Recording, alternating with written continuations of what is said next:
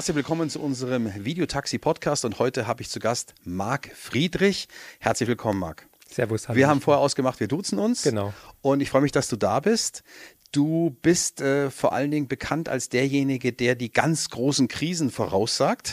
Und dein aktuelles Buch äh, ist momentan auf Platz zwei der Bestsellerliste, unter anderem beim Spiegel, aber auch bei Amazon und ich glaube noch in anderen Ländern bist du Platz 1 und. Österreich Platz 1, Schweiz Platz 5, ähm, Handelsblatt Bild Platz 1. Also okay, und dein Wahnsinn. Buch heißt? Die größte Revolution aller Zeiten, warum unser Geld stirbt und wie Sie davon profitieren. Da scheinst du momentan einen Zeitgeist zu treffen oder ein, ein ganz spezielles Bedürfnis bei den Menschen, weil sonst würde ja so ein Buch äh, nicht so abgehen in den, in den. Woran machst du das fest? Was, was glaubst du sind die Faktoren, die jetzt zu diesem Erfolg führen? Denn dir wirft man ab und zu auch vor, dass du ja schon viele sozusagen äh, Krisen und viele Zusammenstürze prognostiziert hast, die aber dann doch irgendwie nicht so groß kamen.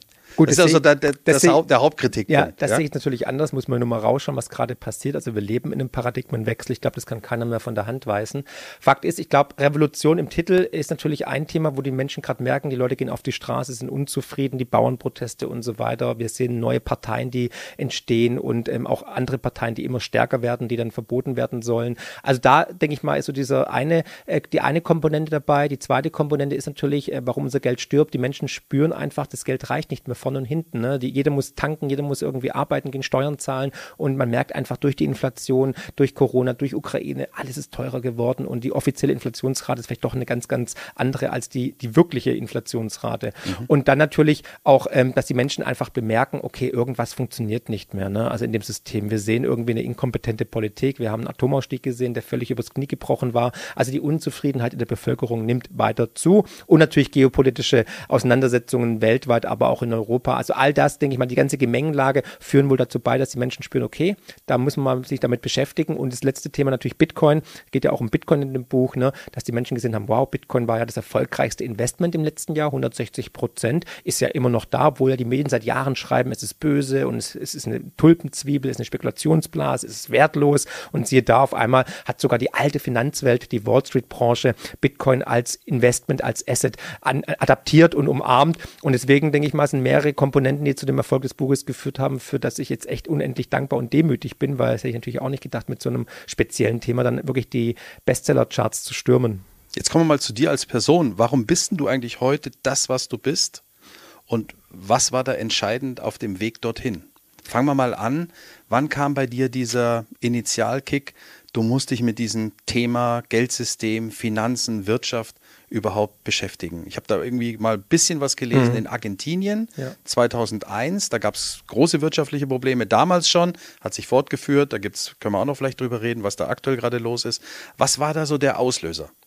Gut, wir alle sind ja Summe unserer Erziehung und unserer Erfahrungen, schon seit Kindesalter eigentlich. Und ich war immer schon so ein bisschen Gerechtigkeitsfanatiker. Ich war immer so für Underdogs zu haben. Also ich wollte immer eigentlich die Minderheiten beschützen und habe mich, dementsprechend mich auch immer engagiert. Also mhm. bei unterschiedlichsten Sachen für Obdachlose oder gegen die Atomtests in den Moora-Atolls habe ich in Edinburgh in der Hauptstadt Schottlands eine Demonstration als Deutsche organisiert. Also mhm. irgendwie war wie ich immer, warst du da?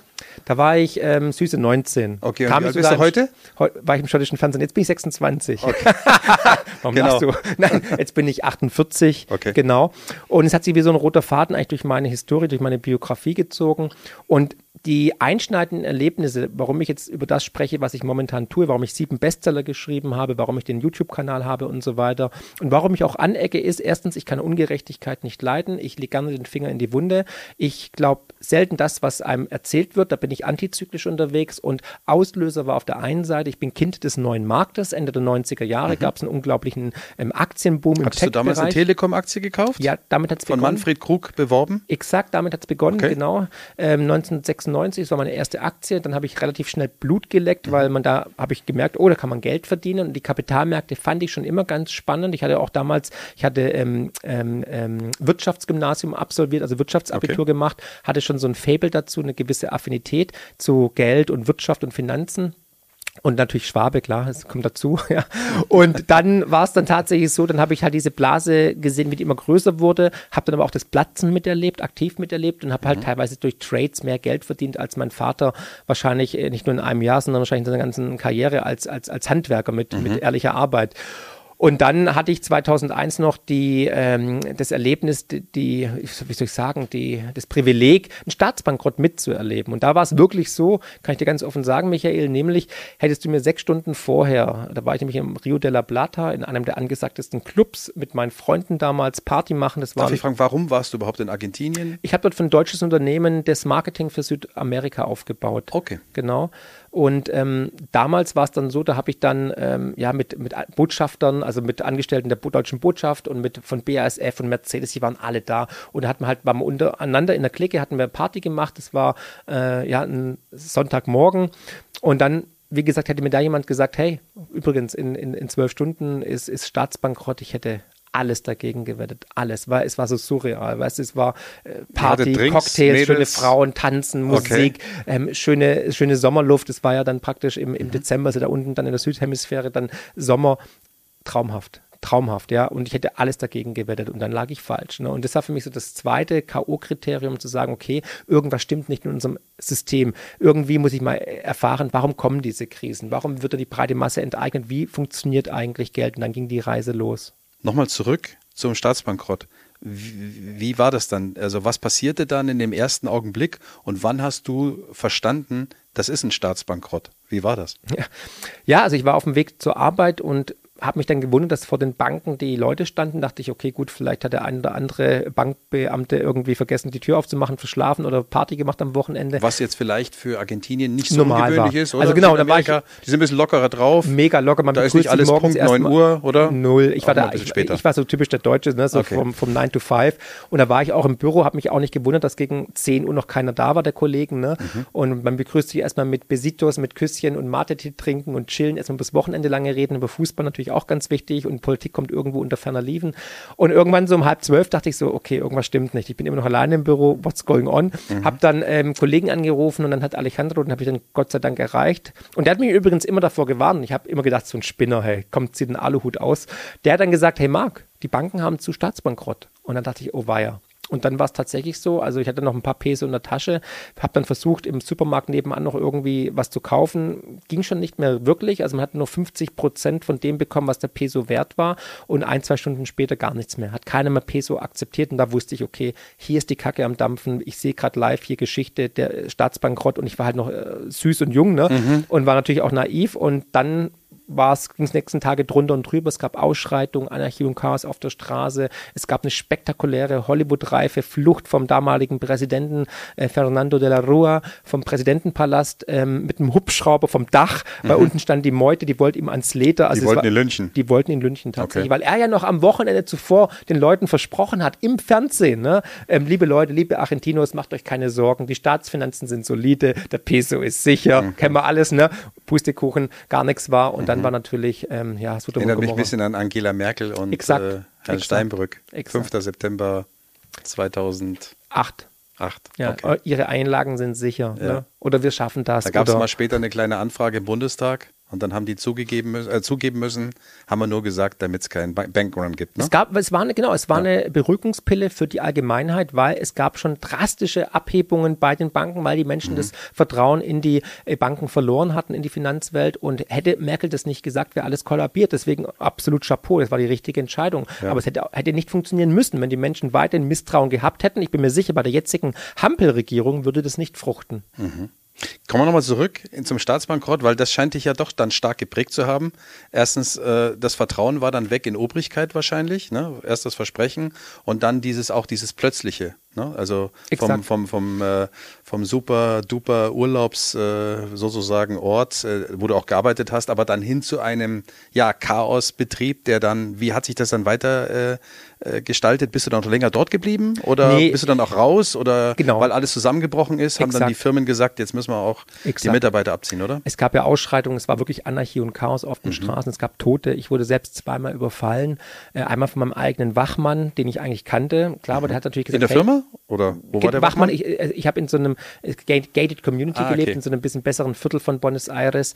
Und da gab es halt dann, ja, Wachleute, die halt dann das, das bewacht mhm. haben vor Kriminellen und dann war er selber einer klar, weil er natürlich auch die Chance gesehen hat, hey, jetzt habe ich hier den, den, den Honey, Honeypot, ja, den Checkpot eigentlich, muss mhm. nur praktisch von Tür zu Tür. Und Bist du beraubt worden? Oder wie ja, klar, hat, kam dann halt rein, Knarre und dann halt hier Ach komm, wirklich? Dinero. Hast du da in die Mündung schauen müssen? Einer Waffe? Exakt, okay. also halt eher an der Schläfe, aber ich meine, der wollte halt natürlich auch erstmal sich bereichern. Also ich bin auch nicht böse auf ihn, ich hätte es wahrscheinlich genauso gemacht in der Situation, wenn man einfach weiß, da sitzen die ganzen Expats, die ganzen reichen mhm. Manager aus dem Westen und die haben bestimmt zwei, drei Dollar zu Hause, so war es ja auch. Und dementsprechend hat er dann halt sich den, auf den Raubzug begangen und war dann, glaube ich, auch relativ erfolgreich. Okay, aber jetzt verstehe ich auch mehr so die Beweggründe. Also ich glaube, das ist dann schon einprägsam, oder? So ein Schläfen, äh, so ein äh, Pistolenmündungsabdruck. In dem Moment ja, aber ich habe es gut verarbeitet. Also okay. ich wurde schon, ich meine, ich bin ja in der Zeit groß geworden, da gab es ja viel Auseinandersetzungen auch mit ähm, Gleichaltrigen, ähm, auch dann Migrationshintergrund mhm. und so weiter. Und ich hatte auch viele Freunde aus dem türkischen Migrationshintergrund. Deswegen gab es schon mal die, die ein oder andere gefährliche Situation, aber ich war jetzt nicht irgendwie ähm, ähm, ultra nervös mhm. oder so. Ich gesagt, komm, gib ihm das Geld und der geht wieder, weil ich kannte ihn ja. Ich wusste, der, wahrscheinlich war es wahrscheinlich auch eine Plastikpistole. Ich habe jetzt nicht genau hingeschaut, okay. ja. Aber ähm, ich war jetzt nicht böse. also ich, das andere, was drastischer war, war tatsächlich die Fahrt, dann, wo ich dann das Land verlassen wollte, zum, zum Airport, der ist außerhalb von Buenos Aires da war es dann drastischer, weil da hat mich dann der Taxifahrer dann irgendeine Seitenstraße gefahren und hat mich dann halt einfach aus dem Auto rausgezogen und ähm, zusammengeschlagen und halt meinen Koffer, meinen Rucksack, mich, Schuhe, alles weggenommen. Okay. Und dann musste ich praktisch 17 Kilometer barfuß zurücklaufen und hatte ich ja gar nichts mehr und mhm. auch keinen Reisepass. Den habe ich dann bei der deutschen äh, Botschaft bekommen und dann bin ich aber auch dann relativ schnell ausgeflogen geworden, sozusagen. Kann naja, die sagen, haben halt alles bezahlt. Ich musste natürlich auch zurückzahlen, ja, ne? Ja. aber trotzdem äh, okay. war ich dann ganz dankbar, dass es funktioniert hat. Mhm. Aber das ist natürlich ein prägendes Ereignis. Absolut, absolut. Ja. Und ich, ich, seitdem weiß ich auch, wie schnell es passieren kann. Und gegen, gegen Obrigkeiten, ich war schon immer ein bisschen subversiv unterwegs, ja, also in der Subkultur, halt so im Punk-Bereich. Ich habe nie Konzernen oder Politik über den Weg getraut. Mhm. Und es hat sich ja jetzt leider auch bewahrheitet, wenn du man so jetzt Punk, Jahre ja? anschaut. Ja, ja, genau. So ja. richtig lange Haare gefärbt und Nö, so? nicht lang, kurz, aber trotzdem kurz. bunt. Okay. und, Mit der äh, Sex Pistols? Mm, ja, nee? nee? nicht so. Ich war eher so positiv unterwegs. Viele verbinden ja Punk mit irgendwie Abhängen mhm. und Bier saufen. Ich war straight edge, das heißt keine Drogen, kein Alkohol, eher praktisch äh, positiv unterwegs, okay. was Gutes zu tun. Ich habe in Boston damals Food Not Bombs mitgegründet, da hat, hat man vegan schon gekocht in den 90er Jahren. Okay. Ähm, damals hat alles Vegane eigentlich scheiße geschmeckt, ne? aber man hat es halt versucht, man hat praktisch die alten Lebensmittel von, von Supermärkten eingesammelt und mhm. dann nochmal versucht zu kochen für die Obdachlosen und, und HIV-Kranke, war damals ganz viele in Boston und ähm, war da eher so unterwegs, auch politisch aktiv gegen die Nukleartests von der, von der französischen Regierung unter Chirac und immer positiv eigentlich. Also okay. genau, nicht irgendwie Aber ein Revolutionstyp bist du? Ja, einfach immer das, das, ähm, das große ähm, Anprangernd oder das Ungerechte, weil ich einfach gemerkt habe, das System, seit jeher schon als kleines Kind wusste ich, dass das jetzige System nicht nachhaltig ist. Das hatte ich irgendwie intuitiv in meiner Seele in meiner Brust mhm. inne, dass ich wusste, es kann ja wohl nicht sein. Ich habe es bei meinem Vater gesehen, morgens raus, bevor ich aufgestanden bin, abends nach Hause total fertig und immer nur am Kämpfen, Kämpfen, Kämpfen. Und ähm, ist das das Leben? Das kann es ja wohl nicht sein. Und das habe ich ja immer beobachtet, egal ob im Bus oder in der, in der Bahn oder draußen auf der Straße. Menschen waren immer hektisch. Und da wusste ich als Kind schon intuitiv, das ist nicht lebenswert, dieses System. Und du willst es auch für dich nicht? Nö. Hm. Genau. Und als ich auch in diesem System drin war, habe ich auch gemerkt, das tut mir überhaupt nicht gut. Das macht mich krank und kaputt. Und ich war in dem System drin. Also ich habe ja für große Konzerne gearbeitet, ich habe ja Karriere gemacht, ich habe ja mich selbstständig gemacht und so weiter. Und ich habe einfach gemerkt, das kann es nicht sein. Unser mhm. Lebensziel als Menschheit soll es ja nicht, weil dieses System ist entmenschlicht worden. Aber es kann ja nicht sein, hier nur Gas zu geben, zu arbeiten, dann die Kiste zu fallen. For what? Ja, ja. es gibt viel wichtigere Sachen. Wie Gespräche wie diese zum Beispiel. Danke. Wann hast du denn dann angefangen, sozusagen den Weg, den du jetzt sozusagen gehst, einzuschlagen? Was war da für dich der, der Turning Point? Ja, tatsächlich so mit 15, als ich so dieses, diese, diese Punk-Kultur kennengelernt mhm. habe und dann auch die Texte gelesen habe und mich dann damit auseinandergesetzt habe, System, Kapitalismus, Geld und so weiter. Und es wurde dann jedes Mal praktisch weiter verschärft durch jede Krise, die ich erlebt habe, wie zum Beispiel ähm, die, die Dotcom-Bubble, also der neue Markt mhm. und dann natürlich Argentinien. Und dann habe ich mich wirklich mit dem Geldsystem auseinandergesetzt, weil ich habe ja ähm, International Business Management studiert und da wurde auch das Thema Volkswirtschaftslehre und Geldtheorie beschäftigt, aber so wirklich wirklich nicht, nicht, nicht en Detail. Damals war der Spruch vom Professor, ja, ähm, Geld, wie entsteht Geld? Ja, kommt aus dem Geldautomat. Hahaha, Schenkelklopfer. Aber das, dahinter ist natürlich viel, viel mehr. Und mhm. es gibt ein schönes Zitat von Henry Ford, der gesagt hat, würden die Menschen unser Geldsystem verstehen, hätten wir eine Revolution noch vor morgen früh. Und da steckt so viel Wahrheit drin, weil ich bin mir sicher, die meisten würden aus der Matrix ausbrechen. Da würde das ganze Bild da draußen wie eine Illusion zusammenbrechen und sie wären dann total kritisch. Und das war ja noch 1900 wahrscheinlich 20er Jahre, ja. oder? Ja, und äh, ja. das war noch weit vorher, bevor der Goldstandard Exakt. dann aufgehoben wurde. wurde. Also mhm. da war ja theoretisch noch alles aus der Richtung in Ordnung. Und jetzt ist es ganz anders. Ähm, hattest du jemand oder hat dich jemand unterstützt auf deinem Weg? Kannst du da jemanden nennen? Also natürlich, Oder musstest du dich selbst durchbeißen? Ich musste mich tatsächlich selbst durchboxen, was mich unterstützt hat oder was mir geholfen hat, war natürlich Lektüren, Videos, YouTube. Also äh, es gibt eine wunderbare Serie von Mike Maloney, äh, Hidden Secrets of Money, gigantische Serie, wo um die Welt reist und einfach zeigt, wie praktisch seit 2000 Jahren oder seit 5000 Jahren Geldsysteme entstehen, Imperien dadurch entstehen und Imperien wieder ähm, abstürzen und ähm, verschwinden und das mhm. gleiche Hand in Hand mit Geld geht. Und das Geld eigentlich eine Energie ist, die kommt und geht. Und ich habe es jetzt im jetzigen Buch auch aufgezeigt, 2000 Jahre Geldgeschichte, dass eigentlich alle 80 bis 100 Jahre, also in einem Säkulum, in einem Lebenszyklus eines Menschen, ein Geldsystem kommt und wieder zerstört wird. Mhm. Und das aber auch dann zusammenhängt mit großen Verwerfungen wie Kriegen, Inflation und Revolution oder sozialen Unruhen. Und in der Phase sind wir ja momentan. Das habe ich versucht in diesem Buch aufzuzeigen, durch die Geldtheorie, durch die Geldgeschichte, als auch die Zyklen, die jetzt auf uns zukommen. Ja. Ähm, was war für dich der schwerste Moment auf dem Weg? Immer noch. Also natürlich, man ähm, kämpft natürlich wie Don Quixote gegen die Windmühlen an, weil das Narrativ ist natürlich ein ganz anderes. Ne? Also nach dem Motto hier, die haben alles unter Kontrolle, unser jetziges Geldsystem ist wichtig, wir brauchen 2% Inflation, hat doch immer geklappt, was ist los, wir können doch Geld drucken und Krisen lösen und so weiter.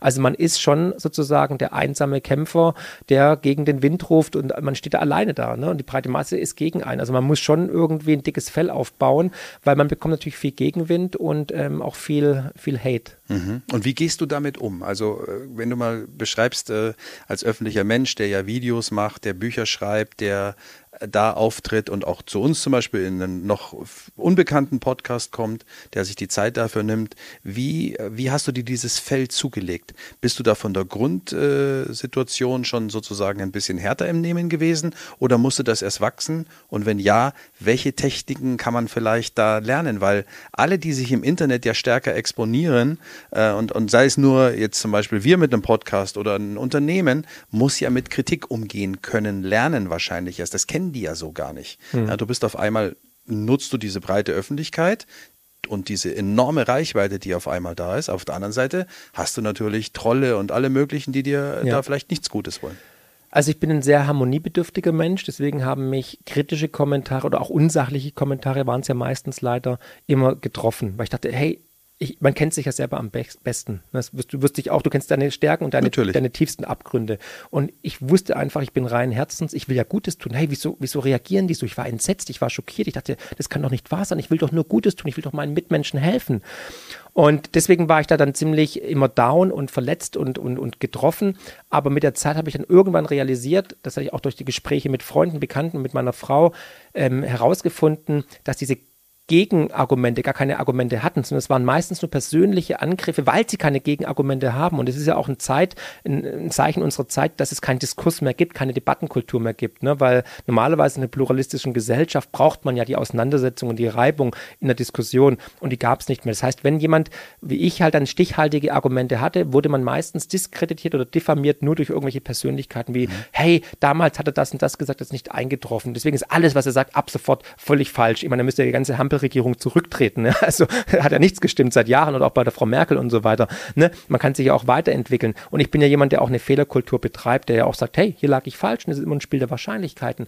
Aber wenn man das merkt, dass die ganzen Angriffe auch in den sozialen Medien meistens ohne Substanz sind, ohne Gegenargumente, ohne Daten und Fakten, dann kann man schon mal die Hälfte wegignorieren. Mein Tipp an alle Medienschaffenden oder auch an allejenigen, die sich im öffentlichen Diskurs hergeben oder auch polarisieren, ist, versuchen immer, sich selbst treu zu bleiben, immer mit Daten und Fakten Fakten zu argumentieren und das Negative, also konstruktive Kritik annehmen, auf jeden Fall und auch dann dazu ähm, Stellung nehmen und mhm. das auch adressieren, aber auf gar keinen Fall diese negativen, diskreditierenden Kommentare lesen oder sich der annehmen oder mit ins Wochenende nehmen. Ähm, das klappt nicht immer, das sehe ich bei mir genauso, ne, wo ich dann denke, oh, aber es, es, bringt nichts dann, wenn jemand einen schon hasst oder wenn es da Trolle gibt, da mit denen zu argumentieren, weil da ist nichts gewonnen. Die fühlen sich eher bestätigt und machen dann weiter. Sperrst du dann auch jemand weg? Also ich persönlich nicht, ne, mhm. außer es wird total unsachlich oder äh, persönlich, dann ja, dann, dann mhm. kann ich ja bei X kann ich ja blocken und so weiter. Die machen dann trotzdem weiter. Aber dann ist es erstmal aus meinem Augenfeld und damit bin ich erstmal happy. Ansonsten, wie gesagt, konstruktive Kritik ist in der Demokratie auf jeden Fall essentiell und wichtig. Feiere ich hart, aber alles andere würde ich dann einfach ignorieren oder dann teils, teilweise vielleicht sogar blockieren oder mhm. zensieren. Wie ist denn dein, wie hat denn dein Umfeld so auf deinen Werdegang jetzt äh, reagiert? Weil mit, ich sag mal, jedem verkauften Buch und mit jedem Video, das du zeigst, steigt natürlich auch dein Bekanntheitsgrad. Und damit natürlich auch die Angriffsfläche wird größer. Es gibt mehr, die vielleicht äh, dir da auch, sagen wir mal, unklare Kritik äh, widerspiegeln. Wie ging dein Umfeld damit um? Haben die, die dich reflektiert sozusagen oder ja, haben die sich an dich angepasst?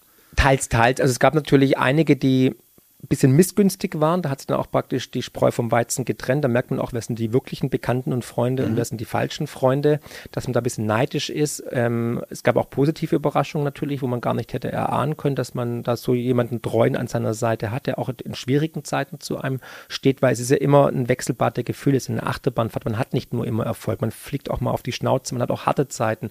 Und gerade in diesen harten Zeiten, in diesen Krisen, da ähm, kristallisiert sich ja heraus, wer ist ein guter Partner, ein guter Freund und so weiter, kennst du selber, kann jeder in seiner ja. eigenen Biografie nachvollziehen. Und das sind für mich die entscheidenden, die wichtigen Punkte, weil gut Wetterkapitän feiern und Erfolge fahren kann jeder, da ist jeder dabei, ne? Aber wenn es unangenehm wird, wenn es dann um Leben und Tod geht und so weiter, ähm, um existenzielle Fragen, dann mhm. ähm, wird es dann schon relativ dünn.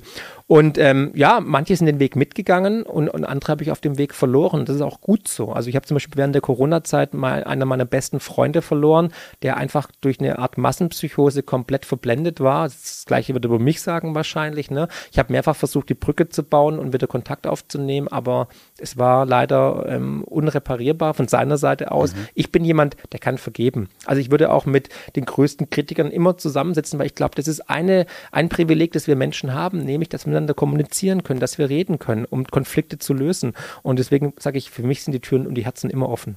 Ja. Wie hat sich dein Leben seitdem verändert?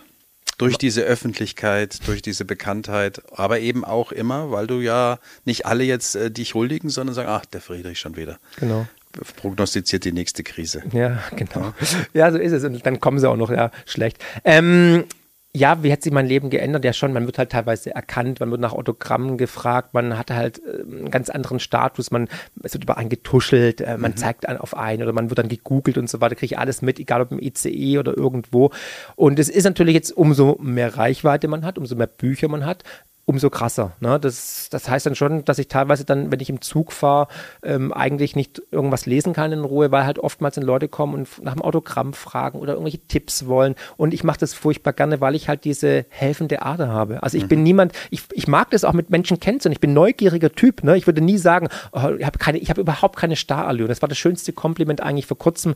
Da war ich auf so einer Berghütte und da hat mich auch jemand angequatscht, der, hey, und nach so einer halben Stunde, du bist genauso vor der Kamera wie hier im Privaten. Und das ist eigentlich das schönste Lob, weil ich bin ja kein Schauspieler, ich bin ja Buchautor, Finanzexperte und Mensch, ja.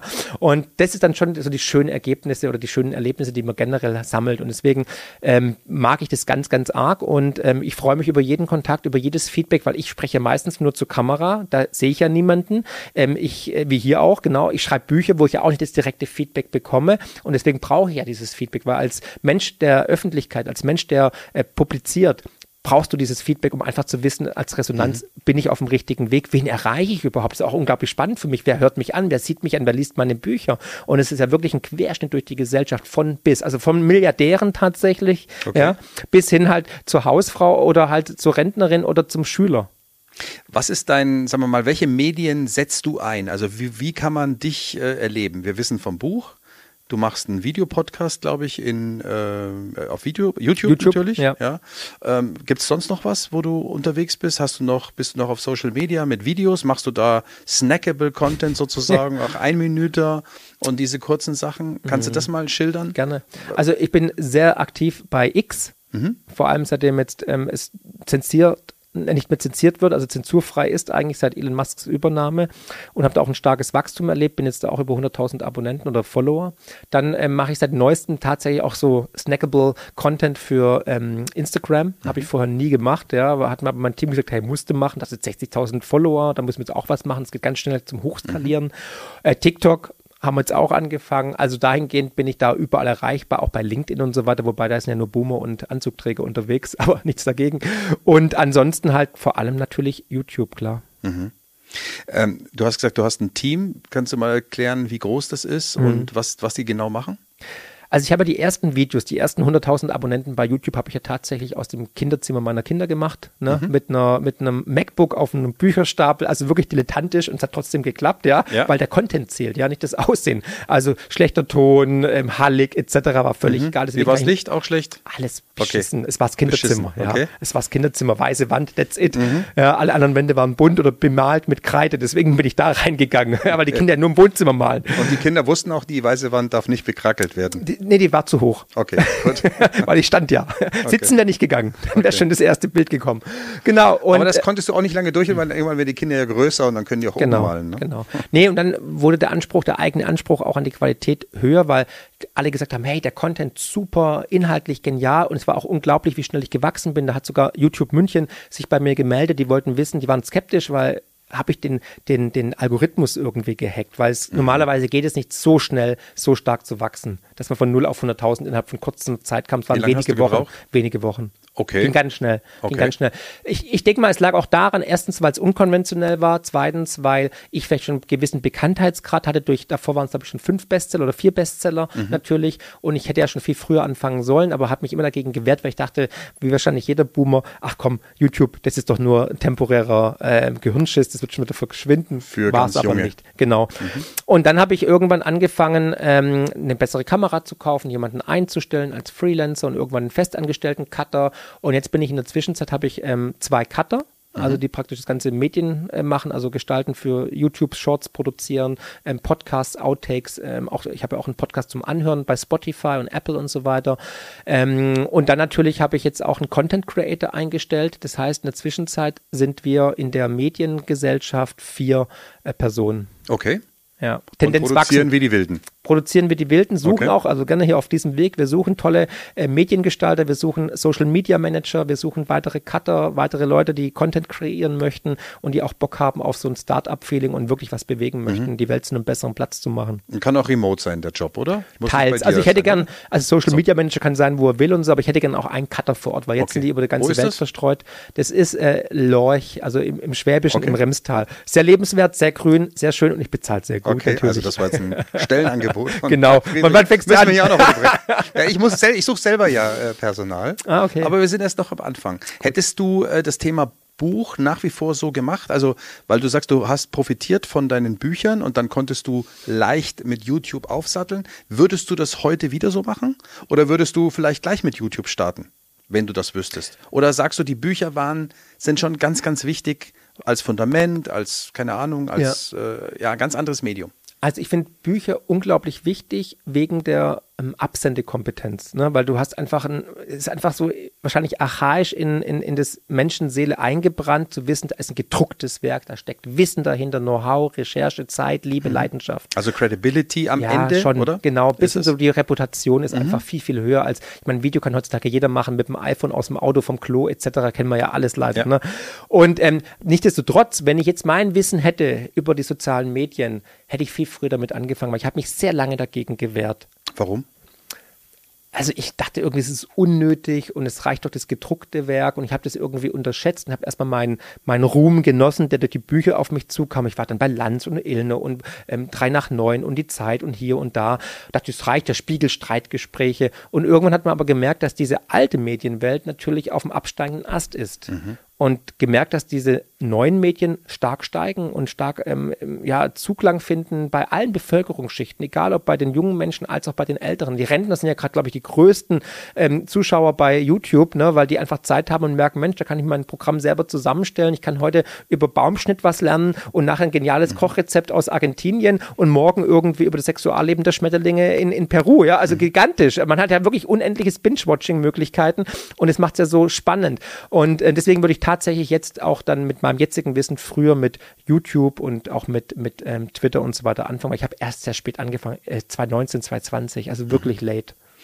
Wenn du heute mal an, sagen wir mal, Freiberufler, Unternehmer denkst, Mittelständler und so weiter, die sich mit dem Gedanken tragen, generell was mit Bewegtbild zu machen, hättest du Tipps für die? Und wenn ja, welche? Was sind so deine Learnings, die du da genommen hast?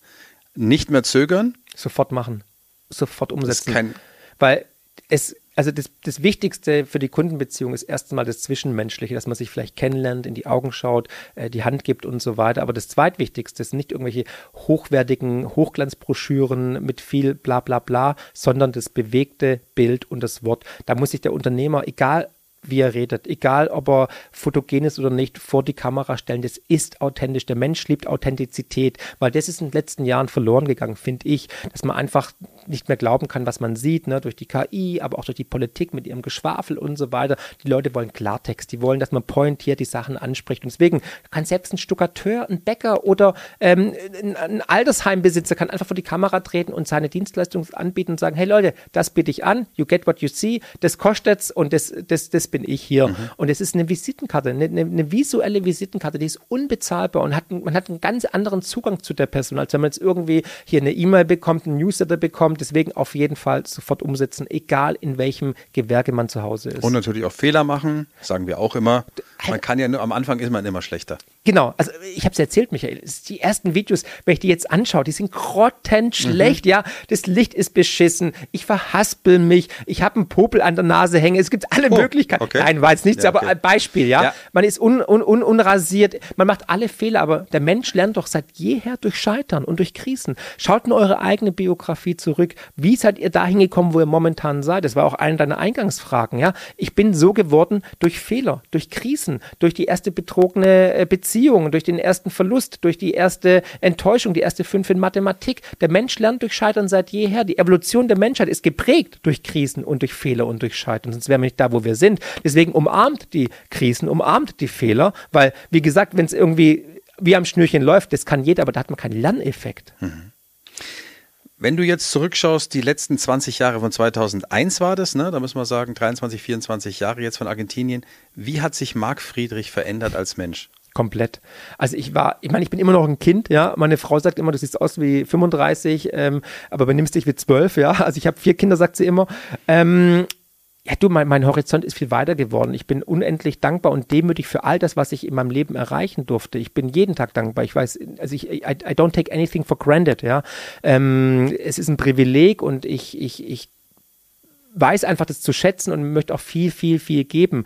Aber ähm, ich kann mir auf einmal natürlich Sachen leisten, die ich mir früher hätte nicht leisten können. Ich, ähm, ich kann meinen Hobbys nachgehen. Ich habe das Privileg, mir die Zeit selbst einzuteilen. Ich kann sagen, okay, heute habe ich Bock auf Sport, ich gehe raus, gehe joggen, gehe Fahrrad fahren, Mountainbiken. Ich kann in Urlaub gehen, wohin ich will. Ich kann mir meine, meine, meine entferntesten Ziele erreichen, sagen, ich will in, in Island wandern gehen oder ich möchte mal gut in einem Sternerestaurant essen, ja, weil ich einfach de, den Kick brauche, weil ich neugierig bin. Oder ich kann einfach auf die Straße gehen in Lissabon und mit Menschen reden, die ich gar nicht kenne aus dem, aus dem aus, dem, äh, aus der ganzen Welt in einem Café. Und das, das habe ich die spannendsten Beziehungen. Ich habe zum Beispiel, als ich in Barcelona war, weil ich in Pyrenäen wandern war, habe ich mit einer Christin aus Australien gesprochen und ich bin ja gegen die Kirche, aber ihr Glaube war so hart und tief in ihr. Das hat mich begeistert, diese Leidenschaft. Mhm. Und wir hatten ein wunderschönes Gespräch, haben uns am Schluss, wir haben zwei Stunden lang geredet, umarmt, sind heute noch in Kontakt. Und ich muss sagen, ich habe was mitnehmen können. Also ich mag vor allem das Konträre zu sehen. Aber wie bin ich geworden? Ich glaube, ich bin noch besserer Mensch geworden und ich habe den Idealismus, den ich seit jüngsten Jahren in mir trage, weiter in mir reifen lassen und versuche, den weiter zu optimieren. Super. Jetzt hören wir mal rein, was ChatGPT über dich sagt. Oh. Und zwar, oh. äh, ich habe mal ChatGPT gefragt, was es denn an Kritik über Marc Friedrich vielleicht gibt. Und äh, das war dann die Antwort. Wie viele andere Meinungsführer im Bereich der Wirtschaft und Finanzen muss sich verschiedenen Arten von Kritik stellen. Einige Kritikpunkte könnten sein. Eins, Alarmismus. Manche kritisieren, dass seine Warnungen über das Finanzsystem und Wirtschaftskrisen zu alarmistisch sein könnten. Das heißt, sie könnten als übertrieben oder zu pessimistisch angesehen werden. Zwei, Fokus auf Kryptowährungen. Da Friedrich oft die Vorteile von Kryptowährungen hervorhebt, könnte er dafür kritisiert werden, dass er die Risiken und volatilen Aspekte dieser Anlageform nicht ausreichend betont. 3. Vereinfachung komplexer Themen. Einige könnten argumentieren, dass seine Darstellungen wirtschaftlicher und finanzieller Konzepte manchmal zu vereinfachend sind und nicht die volle Komplexität der Themen widerspiegeln. 4. Vorhersagen und Prognosen. Wie bei vielen Finanzexperten können seine Vorhersagen und Marktprognosen Gegenstand von Kritik sein, besonders wenn sie sich als ungenau herausstellen. Es ist wichtig zu beachten, dass solche Kritikpunkte subjektiv und abhängig von persönlichen Meinungen und Ansichten sind. Friedrichs Ansätze und Ideen haben auch eine breite Anhängerschaft und werden von vielen in der Finanzwelt respektiert. Das fand ich jetzt tatsächlich ausgewogen. Finde ich gut. Überraschend, ich, oder? Ja, tatsächlich. Für dich? Ich, ich bin überrascht, ja, okay. weil wenn man jetzt zum Beispiel Wikipedia liest oder so, okay, jetzt habe ich Barbara Streisand-Effekt ausgeführt, nicht gucken, ähm, beziehungsweise man weiß ja auch, dass ChatGPT sehr vogue und politisch korrekt ist in letzten ähm, Updates, dass es da eher negativer geklungen hätte, aber es war ja sehr viel Konjunktive dabei. Also wegen der äh, Komplexität. Ich versuche natürlich diese komplexen Sachverhalte verständlich runterzubrechen. Ich glaube auch, das ist natürlich ein Aspekt meines Erfolges, weil wir alle haben mit Geld zu tun, aber kaum einer weiß, wie entsteht eigentlich Geld. Und Bitcoin, nicht Kryptowährung, ich bin großer Fan von Bitcoin, ist für mich eine Analyse oder eine, eine Alternative zum jetzigen Geldsystem. Und dazu habe ich ja jetzt auch im letzten Buch einiges geschrieben, die größte Revolution aller Zeiten. Das findet ja auch großen Anklang. Und bezüglich Prognosen, ja, es ist ein Spiel der Wahrscheinlichkeiten. Und Winston Churchill hat ja gesagt, äh, oder nee, Mark Twain war es, der gesagt hat, äh, Prognosen sind schwierig, vor allem wenn sie die Zukunft betreffen. Aber ein Großteil meiner Prognosen sind leider teilweise eingetroffen. Ne? Also Renaissance der Atomkraft, Sozialisten kommen an die Macht in Deutschland, ähm, Euro-Rettung etc. Also viele. Und es gibt auch ein paar, die sind so nicht eingetroffen. Ich habe mich leider beim letzten Buch, vorletzten Buch dazu hinreißen lassen, vom Verlag einen, einen zeitlichen Rahmen zu geben, bis wann der Euro umkippt. Und das ist nicht eingetroffen. Wobei, wenn man es schaut, Kaufkraftverlust vom Euro offiziell seit Einführung 40 Prozent. Wenn man es gegen Immobilien, Gold oder Bitcoin beziffert, sind es sogar über 90 Prozent. Deswegen ist es nur eine Frage der Zeit, nicht ob, sondern wann der Euro umkippt. So, jetzt können wir dich aber natürlich noch nicht gehen lassen. Ja, hoffentlich nicht. gerne wir hier. brauchen natürlich jetzt noch die heißen Finanztipps. Ähm, vielleicht mal kurz zusammengefasst für den normalen Menschen. Also mhm. der, äh, den sprichst du ja natürlich auch in deinen Büchern an, aber ähm, kannst du uns nochmal erklären, was bedeutet eigentlich Bitcoin? Was ist ja. das immer? Das werden viele immer noch nicht wissen. Dann kommt ja eine Art Wettbewerbssystem jetzt äh, in die Pushen. Das ist dieser CDBC, also der zentralbankgesteuerte Digital Currency, also die digitale, digitale Währung, mhm. die aber gleichzeitig bedeuten wird, dass dann Bargeld abgeschafft wird, beziehungsweise nicht mehr äh, akzeptiert wird, was die einen klasse finden, weil man dann keine Geldautomaten mehr füllen muss, was anscheinend eine große Nummer ist. Aber äh, grundsätzlich heißt das natürlich auch, das ist das, was ich bei den CDBCs gelesen habe, dass die ja tokenisiert werden. Das heißt, in die Währung wird eine Funktion reinprogrammiert. Genau. Und das könnte bedeuten, dass äh, du 1000 Euro jetzt von mir überwiesen bekommst, ich aber da rein programmiere, dass du die vielleicht nur in den nächsten zehn Stunden ausgeben darfst und aber auch nur in dem Einkaufszentrum X.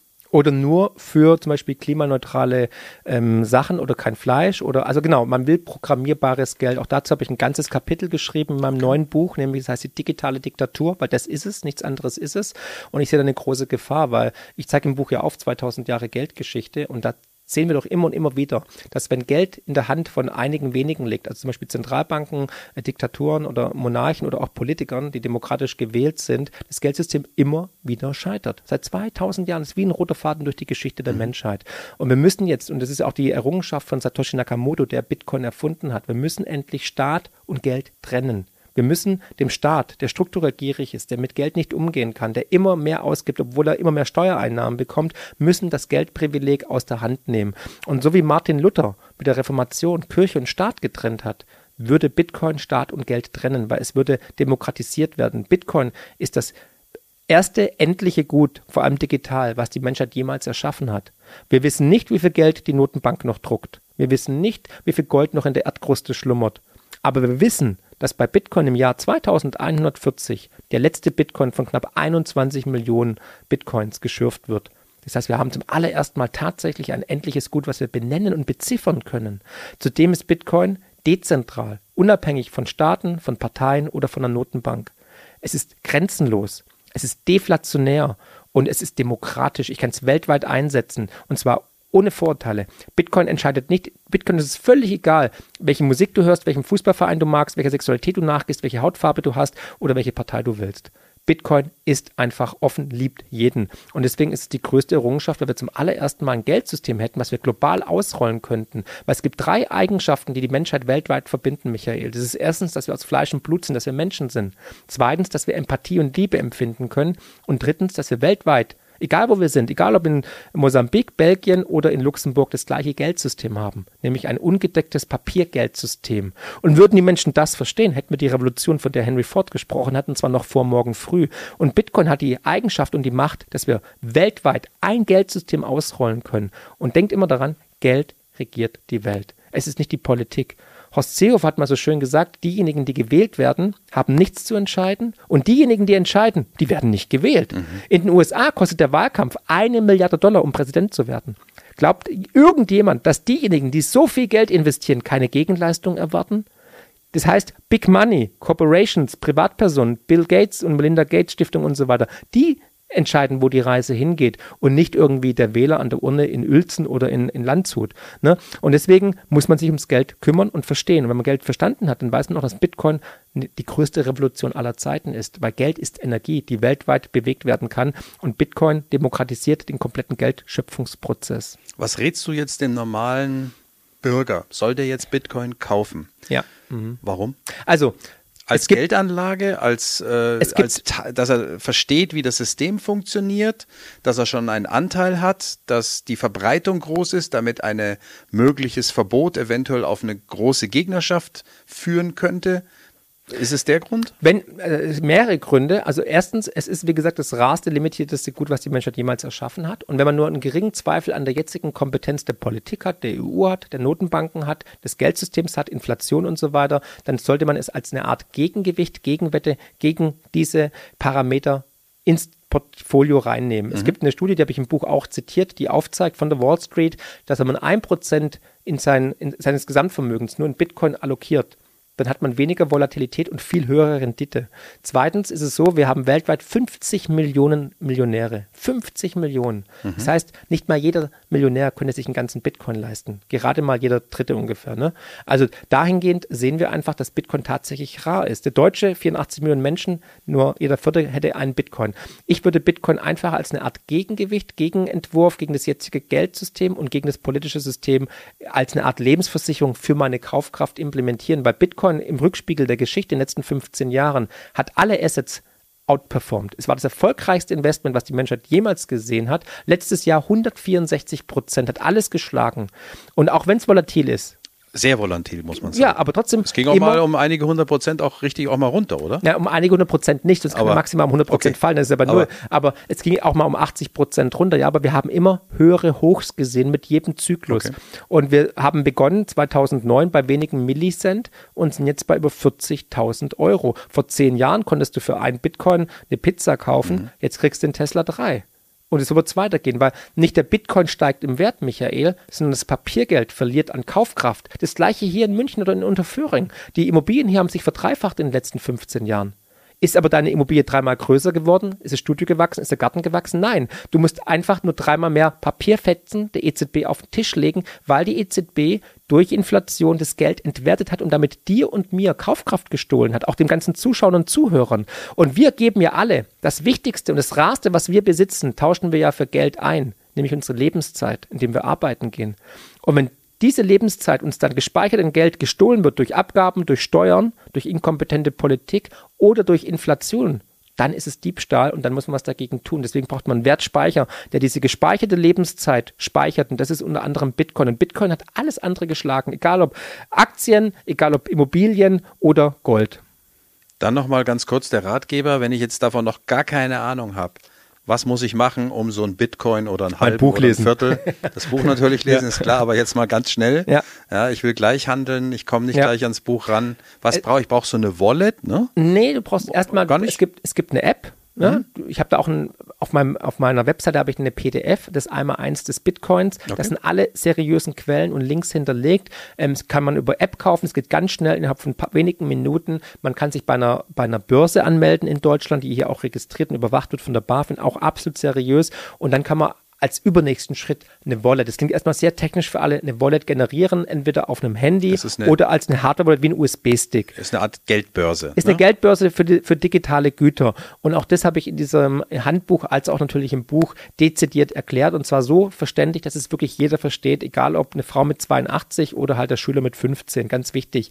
Aber neben Bitcoin möchte ich natürlich auch noch andere Investments tätigen. Ich würde genau immer in das investieren, was gegen das Narrativ entspricht. Also, wenn die Regierung, wenn die Grünen, wenn die Sozialisten Berlin sagen, hier fossile Energieträger müssen verboten werden, ähm, danach kräht kein Hahn mehr, Pustekuchen, dann würde ich genau da rein investieren, also in Ölaktien, in Kohleaktien, in, in, in Uranwerte, in Gas etc. Dazu habe ich auch im Buch einiges geschrieben, aber habe auch einen eigenen Investmentbrief gegründet unter friedrich.report, wo ich Tipps und Tricks abgebe. Genauso würde ich auch Gold kaufen. Ich glaube, Gold wird in den nächsten Jahren neue Allzeithochs erleben, aus benannten Gründen, weil die Politik unfähig ist, weil wir eine zweite und dritte Inflationswelle sehen werden. Und dann brauchst du halt einen, ein Wert, auf den die Menschheit sich seit Jahrtausenden ver, ver, ver, versteift hat. Mhm. Und wir sehen ja, dass Notenbanken, obwohl wir kein goldgedecktes Geldsystem mehr haben, trotzdem alle Gold kaufen und Tausende von Tonnen Gold haben. Wie die haben. Wilden, glaube ich. Genau, ne? wie die Wilden, so stark ja. wie noch nie. Auch das ist im Buch nochmal aufgeführt. Mhm. Und Gold ist halt einfach durch die Natur limitiert und Bitcoin ist halt durch die Mathematik limitiert. Und alle limitierten Werte werden in einer inflationären Welt im Preis stark steigen, weil das Geld einfach an Kaufkraft verliert. Deswegen Gold würde ich kaufen, ich würde Aktien kaufen im Rohstoffbereich, ähm, fossile Energieträger, Uranwerte, ähm, Tech-Werte teilweise, aber erst nach einer Korrektur im ersten Halbjahr und genauso auch dann seltene Erden, Metalle, weil alles, was man für die, für die Industrialisierung braucht, also für die digitale Industrialisierung, für Blockchain, für die grüne Transformation, an die ich zwar nicht glaube, aber die trotzdem durchgeboxt wird auf Teufel komm raus mit Steuergeld Feldern wird natürlich dann unglaublich viel Nickel, Kobalt, aber auch Energie brauchen. Und die mhm. Welt, weltweit, benötigt 85 Prozent der Energie durch fossile Energieträger. Nur wir Deutschen sind die Geisterfahrer auf der Energieautobahn. Okay, das war nochmal eine ganz klare Ansage. Danke, dass du da warst, Marc. Ich glaube, es war sehr spannend. Wir haben ein bisschen dich noch besser kennenlernen äh, dürfen und äh, wünschen dir alles Gute weiterhin Bucherfolge und Danke. weiteren Erfolg. Und vielleicht äh, sehen wir uns in einem Jahr oder so mal wieder. Gerne jederzeit. Follow-up. Dann Gerne. schauen wir nach, ob der Bitcoin auch so sich gut entwickelt hat, wie du gesagt hast. Gerne jederzeit. Danke fürs Kommen, Marc. Danke, Michael. Danke für die Einladung. Ja, und wenn dir dieser Podcast gefallen hat, dann tu mir doch einen Gefallen, abonniere ihn und gib ihm bitte ein Like. Das triggert den Algorithmus an. Mehr Menschen, die das interessieren könnte, wird dieser Podcast vorgeschlagen. Wir bekommen dann mehr Zuschauer, mehr Zuhörer und insgesamt wird der Podcast bekannter. Das würde mich sehr freuen. Vielen Dank.